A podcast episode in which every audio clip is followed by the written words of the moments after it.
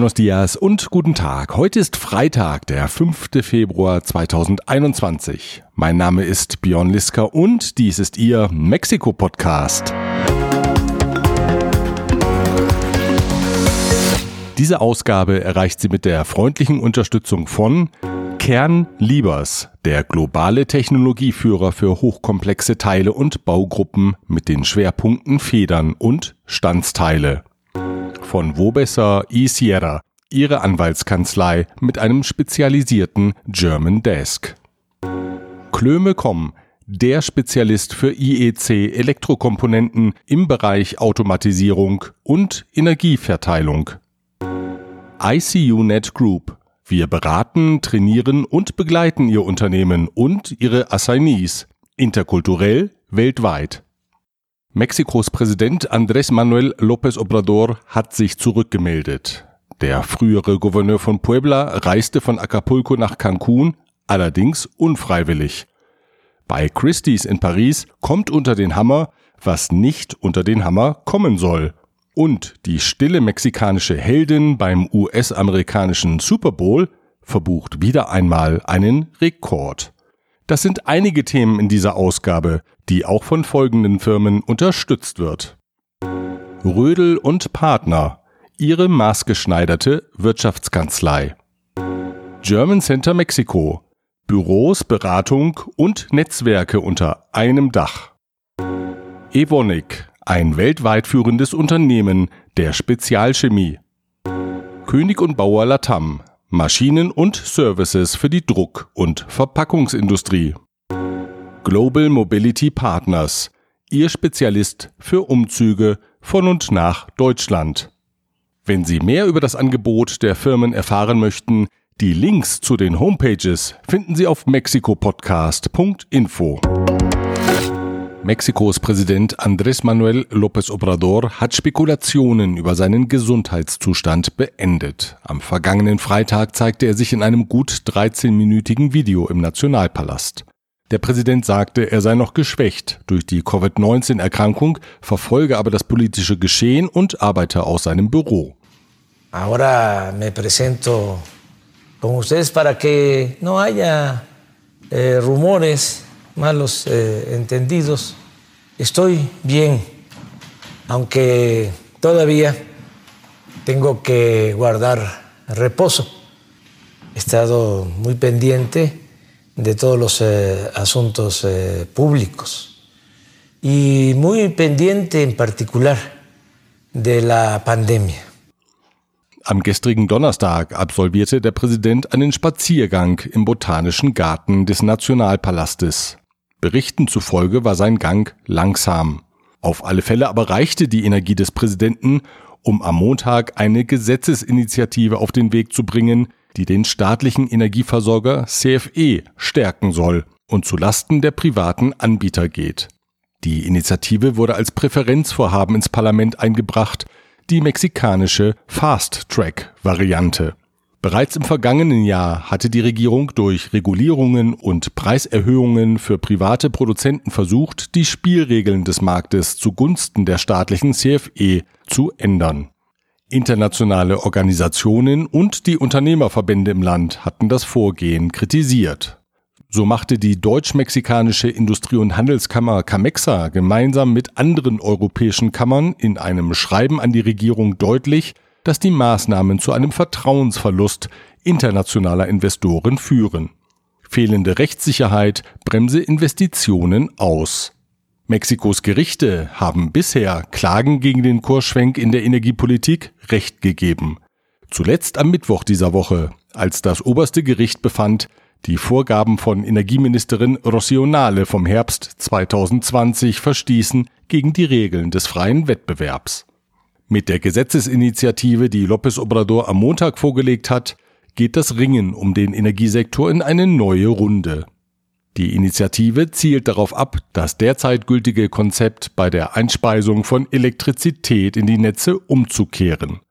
Aktuell hat günstig produzierte Energie Vorrang vor teurer Energie.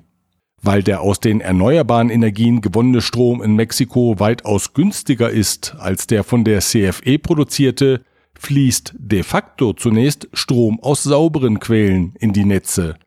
Treffen dürfte das Gesetz vor allem die großen Energieparks, die Elektrizität aus Wind- und Sonnenenergie produzieren.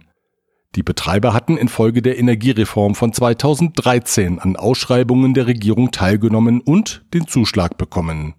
Hauptargument der Regierung gegen die erneuerbaren Energien ist, dass die nicht konstant vorhanden sind, der aus ihnen gewonnene elektrische Strom deswegen schwankt. Das schwäche die Netze und gefährde die Energieversorgung. Innenministerin Olga Sanchez Cordero malte am Mittwoch ein Schreckgespenst an die Wand. Ein Stromausfall in den Krankenhäusern könne zu einem Ausfall der Beatmungsgeräte führen, die Covid-19-Patienten am Leben halten. Auch deswegen müsse der Staat die Kontrolle über den Sektor zurückgewinnen. Un sistema eléctrico no confiable o no continuo o no estable en los hospitales. Imagínate nomás, por un segundo, todo lo que está conectado a la energía eléctrica de los ventiladores, por ejemplo, en la pandemia. Entonces, no podemos tener energías intermitentes. Claro, bienvenida la participación, y ahí está en la ley la participación de la iniciativa privada, pero la rectoría, la rectoría en estos sectores estratégicos tiene que ser del Estado. Kritik an den Energieplänen der Regierung gibt es derweil von vielen Seiten. Der Chef des Unternehmerverbandes CCE, Carlos Salazar, warnt, dass der teure CFE-Strom zu höheren Verbraucherpreisen führen wird. Juristen weisen darauf hin, dass das Gesetz der Verfassung widerspreche und auch der Hinweis, dass die Initiative gegen Bestimmungen des USMCA-Abkommens mit den USA und Kanada verstoße, fehlt nicht. Zu rechnen sei mit einer Klagewelle, die teuer für die Regierung werden könnte. Was bedeutet all dies für Unternehmen, die im Vertrauen auf die 2013 verabschiedete Energiereform in Mexiko investiert haben? Das habe ich Alexander Voth gefragt. Er ist Business Development Manager bei Goldbeck Solar. Die Firma ist seit 2018 in Mexiko aktiv und installiert Photovoltaikanlagen für Unternehmen, die damit Strom für den Eigenbedarf produzieren. Zudem unterhält Goldbeck Solar gemeinsam mit dem Investoren Notos Anlagen, deren Strom auf dem Spotmarkt verkauft wird. Herr Voth, Sie bieten Solaranlagen an, die elektrischen Strom für den Eigenverbrauch von Produktionsstätten produzieren. Bleibt dieses Geschäftsmodell auch dann attraktiv, wenn die Gesetzesinitiative von Präsident López Obrador Erfolg haben sollte?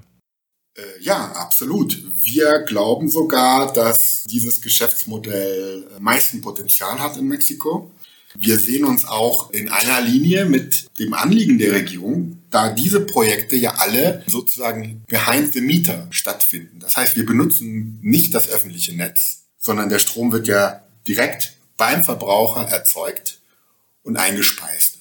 Wir schaffen sogar damit eine Entlastung des Netzes. Gibt es denn eigentlich ausreichend Standorte, an denen es den Platz gibt, um eine solche eigene Stromerzeugung in der Nähe eines Werkes aufzubauen?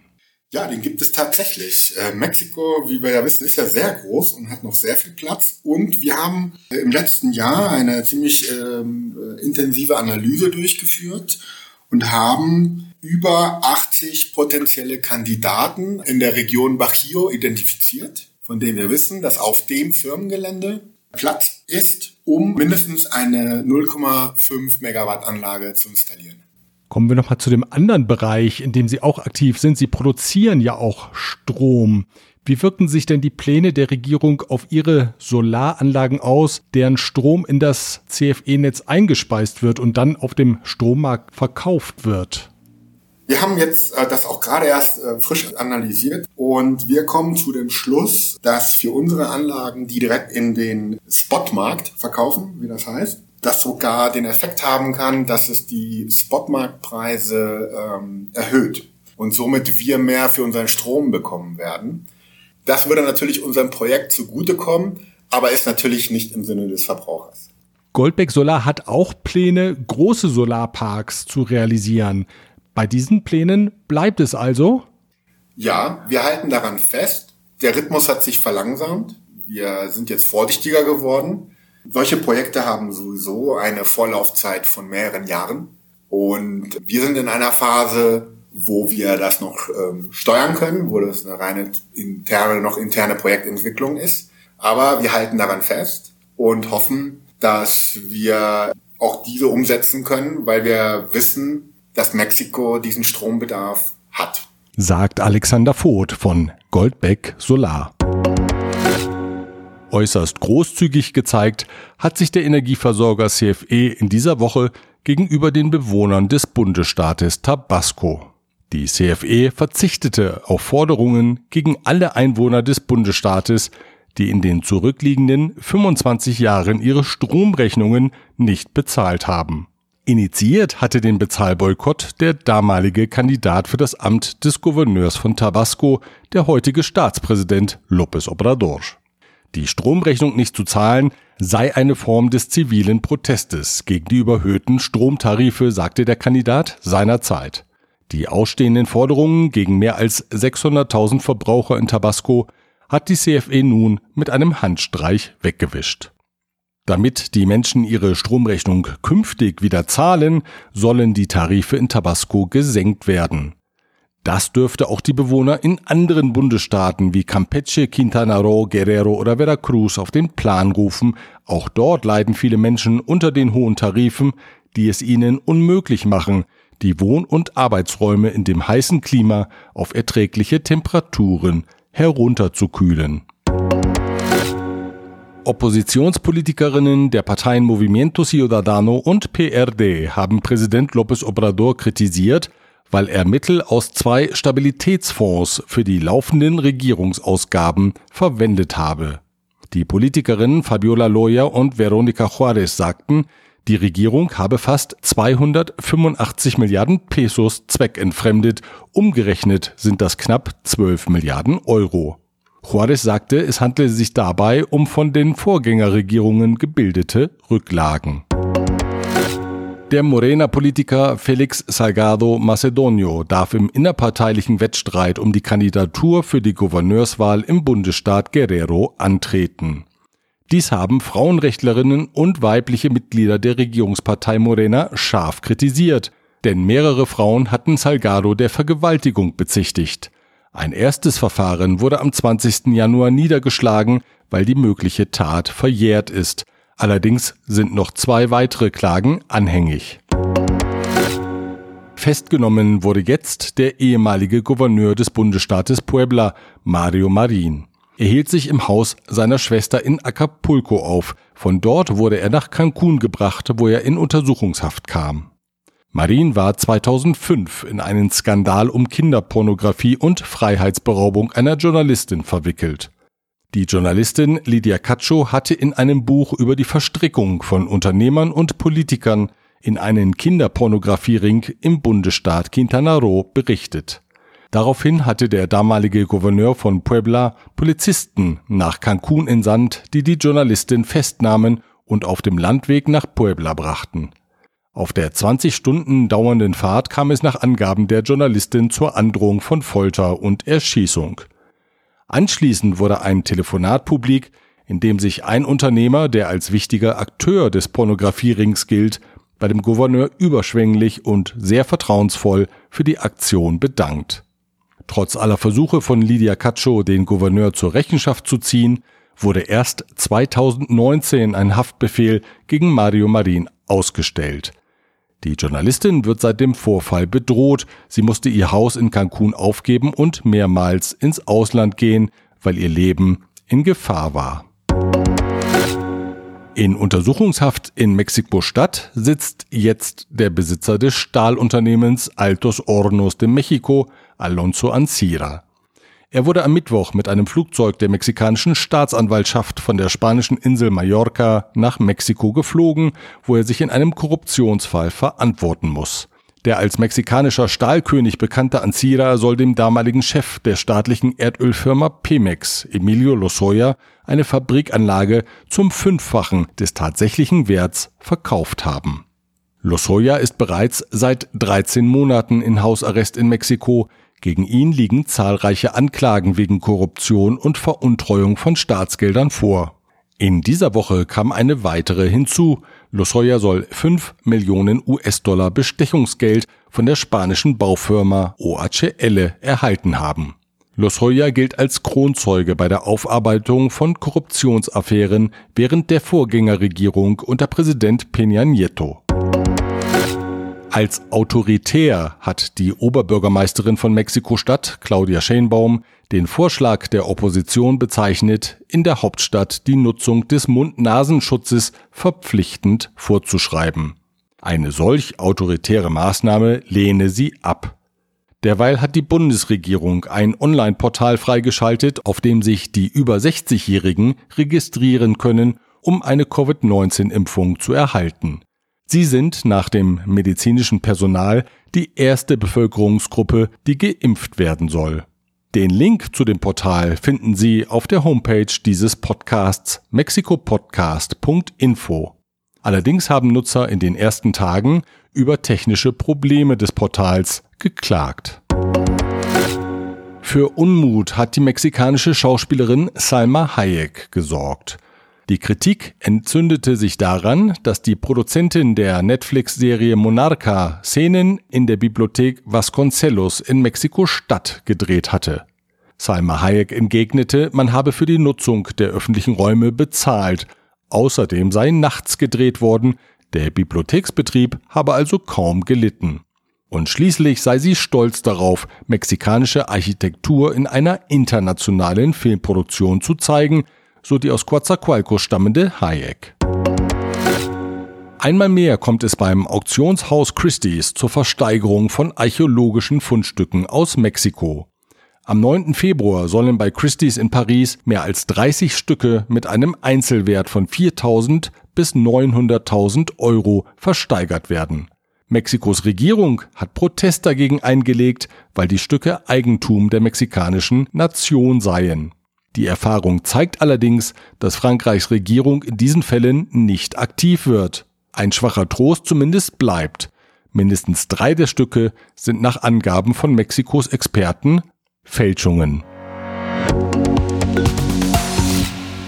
Der Super Bowl ist der Abschluss der US-amerikanischen Football-Saison. Dabei wird es auch an diesem Sonntag wieder laut und heftig zugehen. Aber abseits vom Spielfeld hat der Super Bowl eine stille Heldin und die kommt aus Michoacán. Die Avocado nämlich, die bekanntlich wichtigster Bestandteil der Avocado-Creme Guacamole ist. Und die Guacamole gehört auf den Tisch, wenn die US-Fans den Super Bowl schauen. Die Avocado-Produzenten aus dem Bundesstaat Michoacán vermelden, dass in den Wochen vor dem Spiel der Spiele 132.000 Tonnen Avocados in die USA geliefert wurden. Das sei 4% mehr als im Vorjahr. Michoacán ist der einzige mexikanische Bundesstaat mit der Genehmigung für den Avocado-Export in die USA. Ob mit oder ohne Super Bowl, ich wünsche Ihnen ein schönes Wochenende. Wenn möglich, natürlich mit einer leckeren Guacamole. Lassen Sie es sich schmecken. Wir hören uns wieder am nächsten Freitag. Bis dahin.